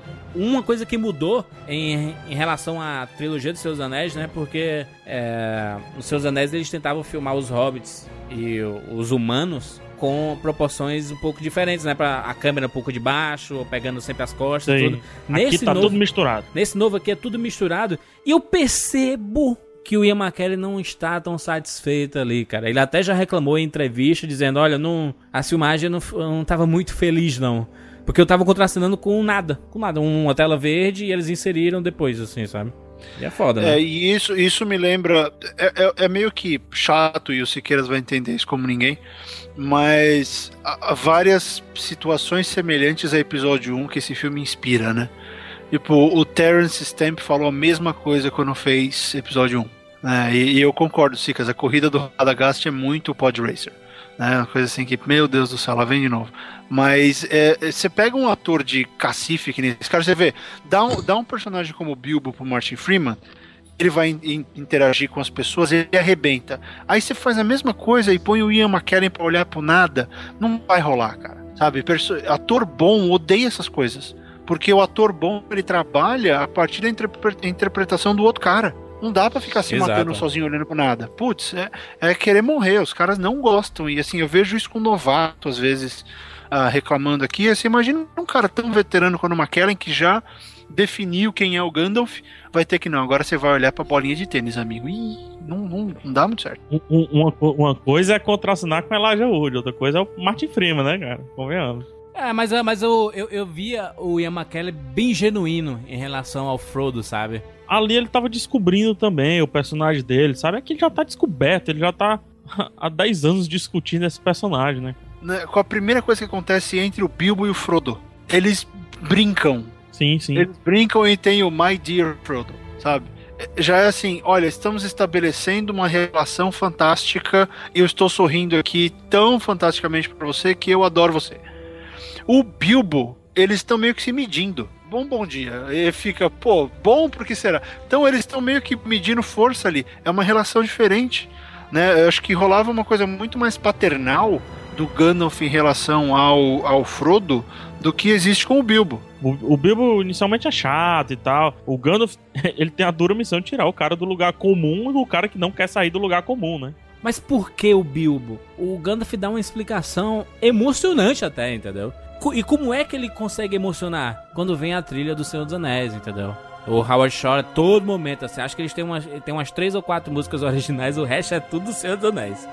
Porque, em casa. porque ele, ele sabe onde pegar a galera, sabe? Ele vai mencionar alguma coisa da trilogia dos Seus Anéis, ele coloca a trilha dos Seus Anéis, sabe? E a gente é fisgado, sabe? Quando aparece o condado, coloca o condado e, e, e bota uma música nada a ver. Aí você, ah, é legal, mas não, não, Ah, mas não tem É como. a mesma espírito. coisa. Mas aí você vê o condado e vê a música dos hobbits lá e. É foda. Ufa, sabe? Chega a dar um respiro e tudo. E quando a gente vê também o Frodo junto com o Bilbo, ali, que a gente vai fazer o link logo de cara, né, com o Senhor dos Anéis, Isso. pô, é muito legal a coisa da metalinguagem, né, do Bilbo sentar e escrever lá, né, numa toca no chão vivia um hobbit. Ah, isso é fantástico, é. né? Isso é Pô, o. daquilo ali dá um negócio, dá vontade, aí você já tá tipo emocionado, né, que de caralho, Exato, é, assim, cara. o cara, ele, o Bilbo é o Tolkien, cara, E na isso, verdade. isso- isso acontece com 10 minutos de filme, sabe, cara? 10 minutos de filme o cara já conta tanta coisa. Ele tem uma sorte muito grande por ter o Senhor dos Anéis já, já, já por aí, entendeu? Uma trilogia que ele tem como usar como base, sabe? Porque eu não sei se sozinho, eu não sei se, se, os- se, se sustentaria, sabe? Como um filme grande, sabe? Sozinho. eu tão acho que- é eu tão difícil fa- falar sobre isso, cara. Pois eu tava é. pensando, será que o Senhor dos Anéis é algo bom, benéfico ou é algo maléfico, né? Eu acho que nesse caso foi maléfico, viu? Eu acho que tem uma sombra por trás. Você tem não só a obrigação de fazer algo. Pronto, tá aí foi esse um dos grandes pecados do Peter Jackson. Tentar replicar a mesma coisa que a gente tinha visto nos Seus Anéis. Eu acho que o Hobbit tem que se, essa trilogia o Hobbit tem que se sustentar sozinha, mas levar no seu final aos Seus Anéis. Eu acho que ele foi apressado. É. Ele foi apressado nesse sentido de querer fazer alguma coisa de levar direto para aquele clima de Seus Anéis. Eu acho que Talvez Hobbit porque que- ele, ele já, tá- já tava pensando só em dois filmes, né? Então ele tinha que dividir essa, essa- essas, essas coisas, né? Talvez. Eu acho que o Hobbit tinha que criar o seu próprio clima e depois levar. Será que nessa culpa do Ameaça Fantasma existir a nova trilogia Star Wars com a velha já por aí? Ali o Cara, buraco é mais porque embaixo, você- porque não, não, não, existia ok, o ok, ok, material de origem. Não, não, não, não, não, Barreto. Assim, ent- entenda, no, no, no sentido de que é, a gente sabe que o Anakin do Ameaça Fantasma vai virar o Darth Vader, entendeu? Eu, eu pensei muito nisso aí, Jurandir. Até pensei até em fazer essa pergunta, mas eu tava com medo da, da, da resposta de todo. mas porque eu acho, eu acho que assim, é, o, o Dracon fala muito bem disso em algumas palestras, e também o Leonel fala muito disso, o Leonel Caldela, que assim, quem escreve, quem dirige, quem faz, ele faz baseado em vários sentimentos, no que ele viveu, no que ele acha daquilo tudo, né? É, o Jorge Lucas, ele não foi sincero consigo mesmo com quando fez os três, os três filmes da, da trilogia a, a nova trilogia, né? Ele não foi sincero com o que era o George Lucas antes, não foi sincero. E aqui o Peter Jackson, por mais que tenha lá o seu problema de ritmo, tenha isso, mesmo com, com a cena fantástica do Bilbo correndo e tudo, ele foi muito sincero com o que ele acha disso tudo. Ele foi muito sincero com- sobre o que ele pensa sobre esse universo. A interpretação do Peter Jackson continua. Veja bem, é o mesmo Peter Jackson que eu reclamo aos quatro cantos do que ele fez com Boromir, Faramir e Vamos Dormir. Falando até o que o Martin falou, não é democracia. É bem isso mesmo. Como é que você não lembra? Na hora que chegam. Eles estão lá em Rivendell e aí os elfos chegam de cavalinho e eles rodeiam os anões. Putz, Elmer chegando. É um problema nesse aspecto porque ah, quem assistiu muito lembra das cenas, porque as cenas são ótimas. E volto ao que eu disse: alguém que não assistiu ainda a, a trilogia Senhor dos Anéis vai ver esse filme, vai ter uma, uma, virar, uma, uma impressão completamente diferente. Então eu acho que é ruim nesse aspecto, por quê? Você já usou uma variedade enorme de, de cenas, você já usou uma variedade enorme de possibilidades de câmera e possibilidades narrativas, e aí você vai fazer de novo com os caras, os mesmos caras escreveram roteiro.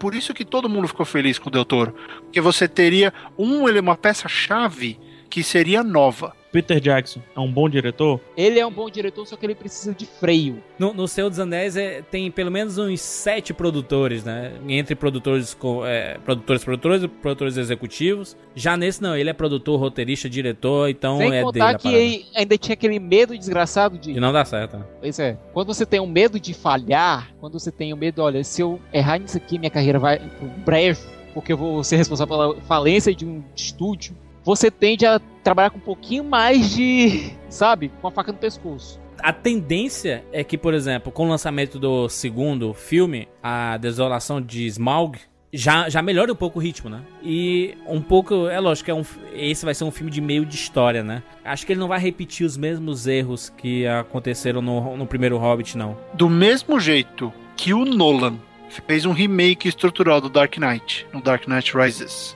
o Peter Jackson fez isso com o Hobbit e com a trilogia anterior. Nada contra você ter um shot de assinatura, né? Os, os irmãos Coen tem, o Spielberg tem, o Lucas, todo mundo tem. Ah, nada contra isso. Mas aí o cara pega e, e consegue em um filme reprisar as cenas mais legais dos outros três que ele fez.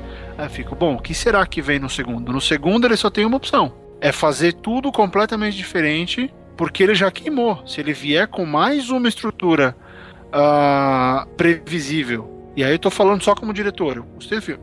Mas como diretor, se ele vier com uma estrutura previsível de novo, ninguém mais vai comprar a mesma cena de novo. As mesmas coisas de novo. Então agora. Tá eu- faltando o Gandalf jogar um anão no meio da batalha, tá faltando essas cenas aí que a gente já viu. É, então eu, eu meio que tô dando o. o- tô dando o, o voto de confiança para que no próximo ele vai dar um show em Mirkwood. Ele vai ter que arrebentar com aquelas aranhas e com aqueles elfos. Olha, você tem no segundo, provavelmente a gente vai ter Beorn. Um problema, porque o Beorn é uma estrutura repetida. É exatamente a chegada dos anões na casa do Bilbo. Por quê? O Tolkien fez isso. O Peter Jackson tá sendo fiel demais nas coisas que ele não precisa ser. Aí é que tem que adaptar, né? Só que eu acho que como ele levou tanta porrada nesse filme, ele- ele tá levando tanta porrada. A crítica tá batendo em cima. Coisa que não aconteceu em em nenhum filme da trilogia Senhor dos Anéis. Será que ele não. Quando ele disse assim, Guilherme Del Toro, vai lá? É a mesma coisa que ele disse, Guilherme Del Toro, eu não sei o que é que eu faço, não. Por causa disso que eu fiz a pergunta.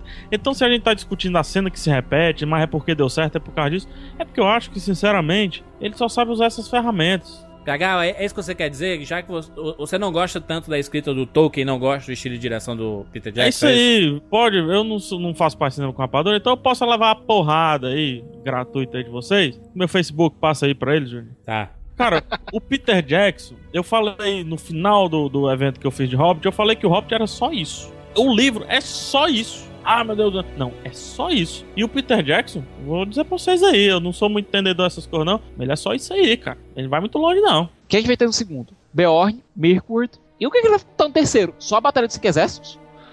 É, não, é. mais umas coisas, mas dá. Ah, fala. Então, já que a gente tá falando então desse, desses personagens, né, que nem esse- esses que vão aparecer, eu queria saber a opinião de vocês sobre o que vocês acharam da criação do Orc Pálido lá do Azog, Isso. que era até eu fiquei até chocado depois que eu sabia que era o mesmo ator que faz o Crixus do Spartacus, né? Isso. Eu vi então a, a, a coisa né, do, da trama que eles colocaram do Orc, né, para confrontar o Thorin, lá o líder dos anões, pra gerar uma trama, né, para poder estender o filme também, né? É, porque o senão- vilão, o, o vilão, o vilão do livro, o Hobbit, é o Smaug, né? E ele não aparece, né? Então tem que inventar um sub-vilão, né? Só nos Olha- 10 minutinhos ali. O que, que vocês acharam da, desse artifício? Se o foda é que ele vai estar no segundo filme também, porque, enfim, do jeito que acaba o primeiro, né? Olha, Uhum. o Azog, é, nos livros, ele morre na batalha que ocorre lá em Moria. Ele morre lá morto pelo Den, que é citado inclusive no filme. Qual o problema do Azog? Primeiro, Tá em pé de ferro. Pois é, o Azog é um orc que ele daria, um- daria cabo facinho de três Uruk-hais que viessem com ele armados até os dentes. Ele é um orc que consegue ser muito mais forte que um, batalhão de Uruk-hais. O Aragorn, eu acho que ele teria a cabeça decepada se enfrentasse o Azog. Pra mim, ele virou o Kratos do God of War. É o Kratos versão orc. Pelo menos é um orc que, que manda, que se reúne, porque os orcs do Senhor dos Anéis, meu irmão, é bucha de canhão, como foi falado, né, meu irmão? Pois é. É, É, é tipo soldadinho Jurandir. do Ninja Gaiden, né? é, que exato. aparece, toma uma porrada e morre. Os 500. É. Ah, Queria falar juro, sobre esse rapaz aí. De novo, estrutura repetida. Ele é igualzinho o Lurtz no primeiro filme. Isso aí. É só ele isso que eu tá queria lá, ele tá lá, tava lá pra matar o Boromir e tava lá pra ter um, um orc mais forte e não sei o que. A história com o Azog é muito boa e depois tem o Mazog, que é o, né, o filhote do Azog que vira o terror de Moria. É, é uma história interessante, mas na hora que ele aparece ali, fortão, branquela, eu falei, putz, é Lurtz de novo, quem que ele vai matar agora? Quando ele vinha aparecendo, cara, sabe, montando na- nas coisinhas dele ali e tal, aí dava uns close, olha como ele é foda, a musculatura dele e tal. Cheio de cicatriz. Isso aí eu não acreditava nesse cara por um minuto, cara. Eu sempre olho assim, cara, você vai levar um pau, velho. Eu não consegui, eu não consegui ver esse vilão realmente perigoso. É um vilão encaixado pelo, pelo que eu vi ali, mas que faz né? sentido até porque eles não podem enfrentar o melhor agora e nem devem, né? Exato, é. Seria Tá bom, interessante fundir o Rei Goblin com o Azog pra, pra interessar a própria história. Que acontecesse tudo ali no terreno dos goblins ali, entendeu? Sabe por que não, Sicas? Porque o Rei Goblin ele é muito especificado dentro das Misty Mountains. Se você mistura ele, você não teria aquele elemento de criar o antagonista do Thorin. O, o Rei Goblin não teria como ser o antagonista do Thorin se não teve nenhuma briga entre eles. E aí, fã ia torcer o nariz, né? O meu melhor final pra o Hobbit seria quando o Bilbo sai lá com o anel no dedo ainda, e o pessoal fala: Cadê o Bilbo? Cadê o Bilbo? Morreu, não, morreu. Ele tá aqui, tô aqui. Eu achei que deveria ter acabado ali. Subiu os créditos ali. Quando, quando ele fala: Não, porque vocês não, não têm um lar. E é por isso que eu vou na aventura com vocês. E, e aí mostra cada um ali e tudo mais, sobe os créditos, menino. Até o próximo filme. Mas não, aí aparece o Azog, aí tem a putada das árvores, as águias. Aí o Thorin abraça o Bilbo e, e a- e acaba ali. Que é final de comercial de margarina. Aliás, esse foi um dos piores argumentos que eu, que eu infelizmente fui exposto por causa de gente que lê críticas, de que tem gente chamando aquela cena de, de homoerótica. Fala, puta, esses caras são incapazes de ver dois homens se abraçando sem pensar em, em homens. É impressionante. E logo cara. o Tori, cara, que em nenhum momento ele demonstra isso, sabe? Ele, ele é o líder do, do, da parada. O cara tem uma mente muito deturpada. Eu posso soltar só uma, só uma, uma curiosidade aí? Por favor. O ator do Thorin, né? O Richard Armitage, é isso? É essa a pronúncia, né? Isso, Thorin. O Thorin, ele tava no Star Wars episódio 1, viu, cara? Olha aí. A síndrome. Ele é um piloto lá de Nabu, viu? Agora que tu entrou da, no, no cerne do elenco e do Richard Armitage, eu gostei muito dele. Eu gostei muito dele e do Thorin dele. Eu gostei do Eu personagem. gostei. Entendeu? Ele exala uma nobreza, mas não a nobreza do tipo do Aragorn, que ele é relutante. Ele quer realmente abraçar o legado dele. Sim, sim. Ele nunca se Porra. nega a abraçar o legado dele. Sica, ser rei é melhor que ser ferreiro dos outros, né, amigo? Mas é. O Aragorn estava muito contente em ser Ranger. Ele se tornou rei por força das circunstâncias. Ele é o O- oposto perfeito do Aragorn, né, cara? O Thorin Pois é. virou pe- pelos feitos, né, dele. Ele é de, de de liderança e tudo. Por exemplo, lá quando o dragão tá invadindo e na porta, aí o fogo e tudo mais, aí ele vai lá correndo com um bando de anões assim. Tu, porra, meu irmão, o cara vai enfrentar o dragão de frente, cara. Como assim? É que não tem noção do, do- do tamanho do, do problema que é isso, cara? Grande World of Warcraft explica. Isso A aí. gente monta a estratégia e sempre tem um maluco que vai na frente. O Leroy, né? Leroy Jenkins. É, exatamente. O cara que sai gritando. É isso mesmo. Mas assim, a, a nobreza dele, quando até, até quando o Balin explica lá por que, que o pessoal não pode fazer piada com orcs lá, né? Que eles fazem piada com Bilbo e tudo. Aí explica, né? Aí mostra lá aquele flashback. Aliás, esse filme é cheio de flashback, parece lógico, né? É, e ele explica lá a história do Azog, né? E, e por que que o Thorin virou escudo, escudo de cavalho, etc, etc. Aí quando ele termina de contar a história, tá todo mundo de pé, né? Quando, quando o Balin fala, e é esse cara que eu, que eu percebi que eu, que eu seguiria pra onde ele fosse, né? Vou dizer que eu adorei essa cena. Não fale mal dela, não. É uma cena foda, é uma cena foda, só que é, é engraçado ver todo mundo de pé depois, né? Assim, de. É, realmente é foda, como se ninguém tivesse escutado aquela história, sabe? Mas até aquele ponto, ninguém explica por que, que o Thorin realmente bate ou por que, que ele tá liderando. Ah, ele é, ele é o herdeiro, beleza. Mas aquela história ela serve meio que pra justificar. Olha, é por isso que ele é o herdeiro. Não só o herdeiro, como ele é um cara que de fato lutou por isso. Perguntar a cena do Adivinhas no Escuro. Bilbo, o Gollum, ele atua com o rosto, né? Ali, rindo, mostrando os dentes, com os olhos arregalados, fazendo força. É muito bom, Essa cara. é Andy- fantástica, é Andy Serkis é um gênio, cara. Olha, palmas novamente para o ETA, que, como, como já disse, conseguiu melhorar algo que já era quase perfeito. As ferramentas que ela deu para o Andy Serkis trabalhar ali, olha, parabéns. E a- as falas dele? O Hobbit. Pois é, né, cara? Que tinha momentos do cinema que o, Glo o Gollum fazia aquelas carinhas dele lá e a mulherada fazia ah no meio do cinema, né? Aquele o olhinho monstro do- ficava do- fofo, né? É o, é o olhinho do bichinho do Madagascar, né? Aquele pequenininho com Sim, os olhos pô. arregalados.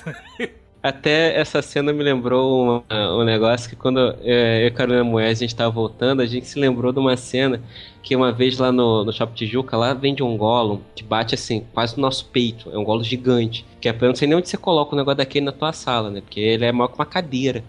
E ele custa 3 mil reais. E aí, uma vez a gente tava lá olhando a perfeição né, do Gollum, aí parou um garotinho do nosso lado e falou assim: Olha só, o pessoal é maluco, 3 mil reais? Quem é que daria 3 mil reais por um negócio feio desse, um bicho horroroso desse? Aí eu e Carolina a gente olhou, putaço, né, pro moleque, a gente virou pra ele: Ô garoto, olha só. Isso aqui não é pra gente do, do tamanho, não, entendeu? Você volta quando você crescer. Porque isso aqui é assunto de gente grande. né, da- Como é que você quer falar do, do Gollum, né? da- que, que o Gollum é um bicho feio? Mas Já se olhou no espelho, moleque, né? Pô, Caralho, pelo amor não de sei Deus. se trocaram com o Eu- moleque. Rafael Dracon Coisa trolando Rafael. Dracon, peraí, pessoal. Traumatizou. Aí né? é. Dois escritores, best-seller. Tá vendo? Best-seller, Dracon. Não, não, Alejo, essas, coisas, essas coisas você tem que ensinar desde. Você tem que Nova educar. era, entendeu? Dracon. Você não pode fazer, você minha não pode deixar essas coisas. Dead curte. Viu? Esse é um pai de verdade, um pai que educa, um pai que tem que servir de exemplo às crianças. É porque o Dracon tava, tá nessa de estrutura, ele achou que era um encontro com o mentor, esse momento. A minha pergunta, minha pergunta, PH. Posso fazer uma pergunta, PH, pra você? Pode, eu tô lascado já, mano. Quando eles caem lá, eles são presos lá pelos goblins e tudo mais. E o Bilbo acaba sobrando. E ele tá segurando a espada ferroada. Aí chega um goblin, ele começa a defender como se fosse o maior perito em defesa do universo. E quando ele se encontra com o, o Golo, ele mal consegue segurar a espada. Me explique. Jandir, o, o, o, o medo é uma parada complicada, viu, gente? eu, assim. Acho que ele tava mais com medo eu- com o Golo se ali, eu, mano. se eu vejo o Golo, é. É aquela coisa, cara. Eu teria feito algo parecido com o que o menino fez. Cara, quem é que vai dar 3 mil reais em você?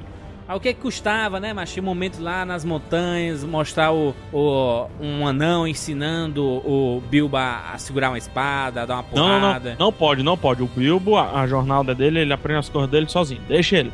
Mas valeu de experiência e mostrou o, o lado mais importante do, do Bilbo, que é que ele não precisa da espada, Jurandir. Ele não necessita, porque ele tem a lábia, a malaca. Que ele sabe a hora É. de poupar uma É, vida. mas aí, é, mas ele não poupou a vida do orc que ia matar o Thorin, não, né? Mas aí o Não, Orc, ele, não, se, não, ele não. se ligou que era figurante, pô. Ali é o Andy Serkis. Entendi. O grande lance do Bilbo é a inteligência, que é isso que a gente vai ver ao longo do livro inteiro. O Bilbo ainda vai salvar aqueles putos daqueles anãos umas 10 vezes, até chegar no final. E é assim, é assim que ele segura os trolls, é, é- é- é tudo, é usando a lábia dele, usando a inteligência, que é, às vezes falta um pouco ali nos anões. É, é tanto que antes disso, Juras, quando ele tá com o anel, que eu achei. ah, Gostei muito de ver, finalmente, né, com o tempo, com calma, a visão de quem tá com o anel. É, quando ele tá ali segurando a ferroada no pescoço do golo e, e também sentindo um pouco de. Oh, que lindo, gente. No golo. Mas ele pensou, entendeu, Jura? Ele poupou realmente a vida, cara. Porque ele não precisa tirar aquela vida. Ele, ele é maior do que isso. Porque ele sabe que aquilo ia transformar ele muito mais do que qualquer outra coisa. E ele não tinha todo o peso do anel que o Frodo tinha. De saber o que era o anel. isso que aconteceu com quem? Com o Gollum. Ele matou por conta do anel. Isso, isso, isso. Sim. Ali diferencia o Smeagol perfeitamente bem do Bilbo, cara. É um necromante ou é ne necromance? Isso. Necromante em português, necromancer em inglês. Tá, tá. Em inglês. E ele é uma E- prévia do que o Sauron vai vir a ser, né? Fala, Rafael, desculpa. Isso, é isso. Ele é uma prévia do que é, vai vir a ser, né? O, o Sauron lá. E ele é assunto até do conselho lá de Valfenda, que é uma cena que, se a gente fosse analisar friamente, ela não precisaria exatamente existir, né? Pra fa- a história continuar tendo sentido. Mas é essa coisa de linkar, né? Vai linkando um filme no outro. Já mostra que o Saruman já tá um pouco influenciado pelo Sauron, não? Não, não, de jeito nenhum. Mas tá Ali muito o- na cara, assim, se Não, não. que ele... É, ali o Saruman só tá dizendo, ó, não foi eu que descobri, então foda-se. Nós estamos em paz há 400 anos. Paz onde assim, mano? Vai pra rua pra tu ver, The menino. dragon has long been on your mind. It is true, my lady. Smaug owes allegiance to no one. But if he should side with the enemy, A dragon could be used to terrible effect. what enemy? Gandalf, the enemy is defeated. Sauron is vanquished. He can never regain his full strength. Gandalf, for 400 years we have lived in peace, a hard won, watchful peace. Are we? Are we at peace?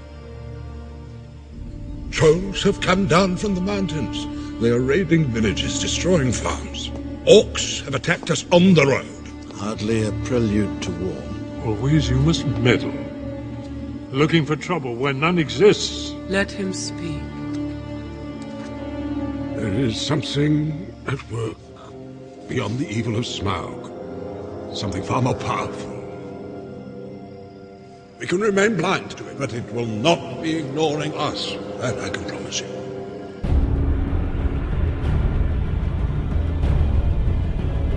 Olha, o lance com o Conselho Branco, é, é, acho que ali foi uma coisa da interpretação do Christopher Lee. Tem um pouquinho sim, porque na hora que o que o Sauron, que o Gandalf fala que tem o, necroman, o, o necromante em Dol Guldur, ele dá um olhar assim meio de, ah, E aí ele começa a, a, a falar que o Radagast não é confiável, né, que ele fuma, que ele, ele, ele, ele toma chá de cogumelo. Então, o Saruman ele tem essa coisa meio de se desfazer dos outros dois estáis sobreviventes. E eu vi um pouquinho ali de, hum, fiquei curioso com essa coisa desse necromancer. Será que é o que eu tô pensando? O Saruman ali, ele pode até não, não se sentir influenciado, mas não seria. É, tendo a, a, trilogia como a gente viu depois, no Sociedade do Anel, a gente vê, ah, aquele vagabundo lá do começo já tava com alguma coisa. e aliás, é a parte do Ian McKellen que eu acho genial, que é quando Elrond chega lá, mostra o conselho branco, ó, tá aqui a Galadriel, e ô oh, Galadriel, tudo bom, beleza? Aí, ah, e esse aqui também veio. Aí ele, Puta que pariu, espera. Saruman, amigão! Quanto tempo! Pô, mas o Saruman, ele tem uma cara de canalha, né? Aquele cara que mesmo dizendo que. Não, mas ele tá na fase que ele ainda tá bonzinho. Então, ah, não, não, esse, tá cara, é, esse cara é canalha. Aquela voz absurda. E, e quando a, a Galadriel começa a falar com ele pelos pensamentos, né? Aí eles estão indo embora. Aí, você sabia, né, ele? cara de filha da puta, né, cara? Se vergonha. Ian McKellen, você é foda e graças a Deus, Christopher Lee ainda está entre nós. Vamos lá, vamos lá. Notas, notas para O Hobbit, uma jornada inesperada. Rafael Dracon. Sempre começa comigo, né? Vamos lá. Né... Pô, o filme traz essa sensação que a gente tem aí, né, de que a gente resgatou. Ele tem muitas cenas muito legais, mas é, é o início, né? O início de uma trilogia que a gente espera, assim como a outra, dá 10 no final. E aí eu acho que tem os problemas de ritmo e tal, mas é um filme extremamente divertido. Por causa disso, vou dar uns 7,5. 7,5 está legal. 7,5, muito justo. 7,5 de 10. Rafael Santos. Vamos lá. Eita, não. Quando eu, quando eu saí do cinema. Esse negócio de nota é complicado. Quando eu saí do cinema, é, eu daria 6 pro filme, porque antes de pensar nele, ele mais me incomodou do que me trouxe coisas boas. Trilha sonora repetitiva, resoluções muito simples. Hoje não, não consigo aceitar tanto resoluções simples. Personagens com conflito, é, poucos conflitos, meio óbvio. Enfim, não tem tantas camadas, essa besteira toda que a gente já comentou muito. Eu saí com 6. Depois de pensar um pouco, eu até daria um 8 pro filme. Só que por causa do Peter Jackson, eu vou dar um 7. Meu Deus! Fábio Barreto! Fui incomodado por algumas coisas, sim, mas no geral gostei mais do que a média, pelo jeito. Uh, vou ver de novo e de novo, então eu vou de 8,5. Muito bem, muito bem. Tiago Siqueira, por favor, sua nota. Ai, gente, era um filme que eu queria amar, sério. E eu acho que isso foi injusto com o filme, porque ele já veio com toda, todo o hype da trilogia Seus Anéis por cima. Foi injusto com o filme. Mas, é, apesar de eu ter adorado o Marty Freeman, ter adorado o Ian McKellen, ter verdadeira adoração pelo Christopher Lee, que é um cara que tem 90 anos e ainda tá na labuta, é, ter adorado o Richard Armitage, ter adorado os personagens deles, é, Andy Serkis tá fabuloso, os efeitos estão incríveis, direção de arte, figurino, tudo maravilhoso. O problema é que eu queria mais do Bilbo. Para mim, aquela história era do Bilbo, e no momento que o Peter Jackson não soube conduzir isso, ele me perdeu. No momento que o Peter Jackson começou a devagar demais nisso, ele me perdeu. E isso, se foi ritmo, se foi estrutura, se foi coesão, se foi basicamente o que poderia manter a história mais coesa, mais direta. São problemas que são graves para mim. E eu espero que sejam resolvidos no decorrer dos próximos filmes. 3D para mim não funcionou. Eu vi em 24 quadros por segundo, não vi IMAX, eu vi em 3D puro.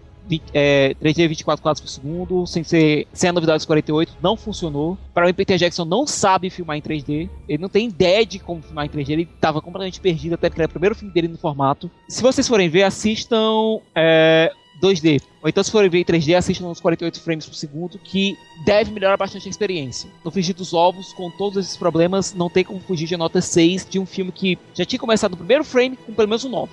Meu Deus, a infelicidade tem nome. Thiago Siqueira. a minha nota, minha nota, minha nota para Hobbit, uma jornada inesperada. Tá 10, jura?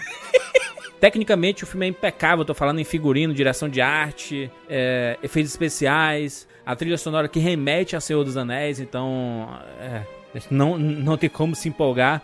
A música tema, né, do, do tema do Hobbit, A Jornada Inesperada, que é aquela música cantada pelos anões, ela é, é tá tocando toda hora, né? É dum, dum, dum, toda hora no filme, né? Tudo, tudo que acontece no filme toca essa música, porque é o tema do filme, então tem que tocar mesmo, né? Mas o que me incomodou mesmo foi a questão da montagem e o roteiro. Isso me incomodou um pouco.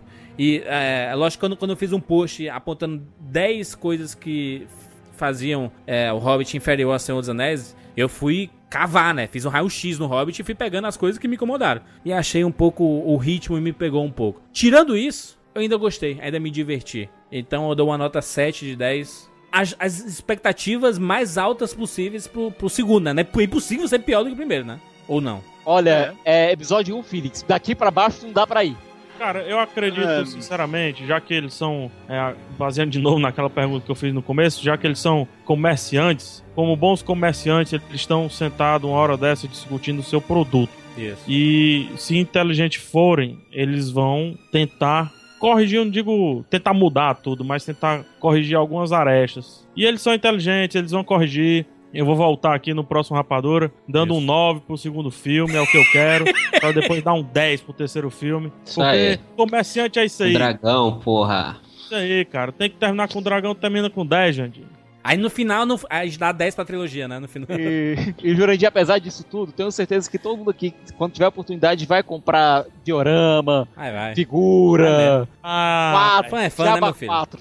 Vai, que nem eu, eu tava reclamando da música, me peguei cantarolando musiquinha de, de anão pra cima e pra baixo. É. Vai, gente. Imitando o, o Gollum por aí, falando tudo com, com plural, né? O Siqueira, Hobbit Cis, Zizes, vou, PH, gente. Cis.